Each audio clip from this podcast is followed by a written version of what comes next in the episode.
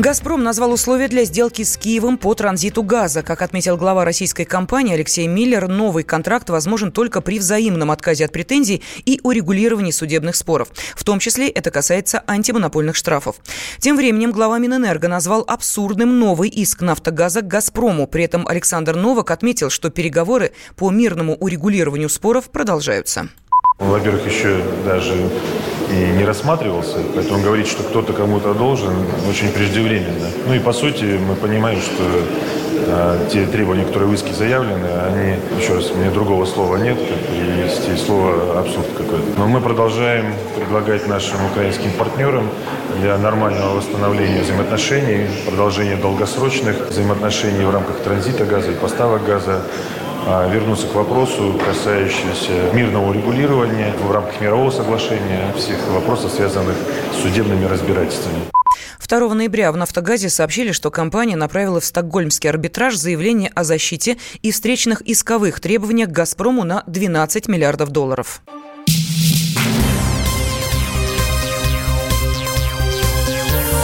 Темы дня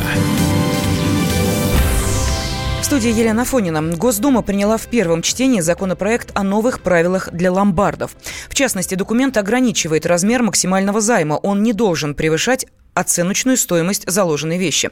Также ломбарды должны будут перерегистрироваться в Центробанке по новым правилам. Кроме того, правительство предлагает в 10 раз повысить предельную сумму оценки, позволяющую проводить торги по невостребованному имуществу.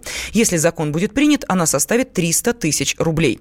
Член Комитета по финансовому рынку Евгений Шулепов отметил, что законопроект о модернизации работы сектора небанковских финансово-кредитных организаций повысит прозрачность рынка и увеличит его эффективность. Много было скандальных историй по работе микрофинансовых организаций, кредитных кооперативов. когда, например, вместо кредитных кооперативов возникали пирамиды, а микрофинансовые организации очень требовали большие проценты с должников. Если мы 18 и 19 год посвятили вот этой работе и был принят ряд жестких законопроектов, но они решали такие защитные функции для заемщиков.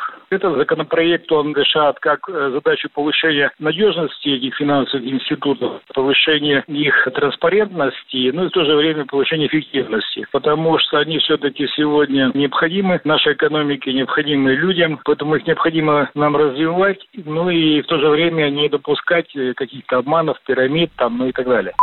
Депутат добавил, что по просьбе бизнеса законопроект увеличивает часы работы ломбардов. Сейчас это ежедневно с 8 до 20, а правительство предлагает разрешить работать на 3 часа дольше. Студенты Новосибирского госуниверситета извинились за мемы с преподавателями. В ВУЗе провели проверку и отметили, что шутников отчислять не будут. Подробнее Екатерина Комикова. Несколько первокурсников Новосибирского госуниверситета рискуют остаться без дипломов из-за шуток в интернете. Паблик под названием «Мемы от южанина» публиковал картинки и коллажи, которые делали сами студенты. Шутки, конечно, для узкой публики. Поймет тот, кто учится на факультете. К примеру, вот преподаватель за кафедрой. Сняли его во время лекции, а рядом подпись «Я хочу рассказать тебе о своей религии». Типичная фраза этого профессора. Также в паблике администраторы провели конкурс репостов. Награда «Доширак». Отчасти именно этот розыгрыш довел дело до внутривузовского расследования. Картинки увидели в деканате, юмор не поняли, не оценили.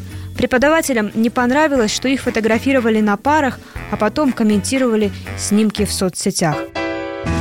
Зачинщиков вызвали на беседу в деканат. Сурово сказали, пишите заявление на отчисление по собственному желанию, или мы найдем, за что отчислить. Студенты испугались и убедили профессоров вновь все обсудить на собрании. Первым взял слово Дилшот Назимов, создатель паблика.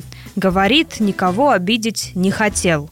Это сообщество рассчитывалось на то, что люди туда будут выкладывать смешные картинки и смеяться с них никакой целью наживы, травли и других плохих побуждений у меня не было и никогда не будет.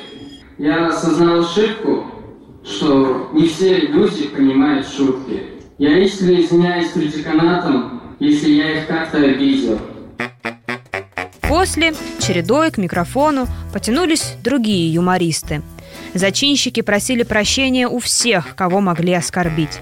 На собрание пришла и мама Дилшода, Лариса Назимова, и, рассчитывая на снисхождение педагогов, раскритиковала шутки сына. Право шутить над кем-либо у вас ни у кого нету. Вы пришли в стены шикарнейшего вуза, одного из лучших вузов страны. Вы должны грызть, целовать эти стены, что вы находитесь здесь. И уважать тех преподавателей и деканат, который рядом с вами. Студенты ответили возмущением. Кто же им может запретить шутить? Это же цензура. Стали спорить, законно ли отчислять за юмор. Декан физического факультета Александр Бондарь в итоге сказал, что хочет оставить ребят в ВУЗе. Я считаю, что эту ситуацию, благодаря нашим откровенным разговорам, можно решить без отчисления. Самых явных нарушителей, подстрекателей и организаторов накажут выговором. На этом история с несмешными мемами, скорее всего, и закончится. Другим наукам. Екатерина Комякова, радио «Комсомольская правда», Новосибирск.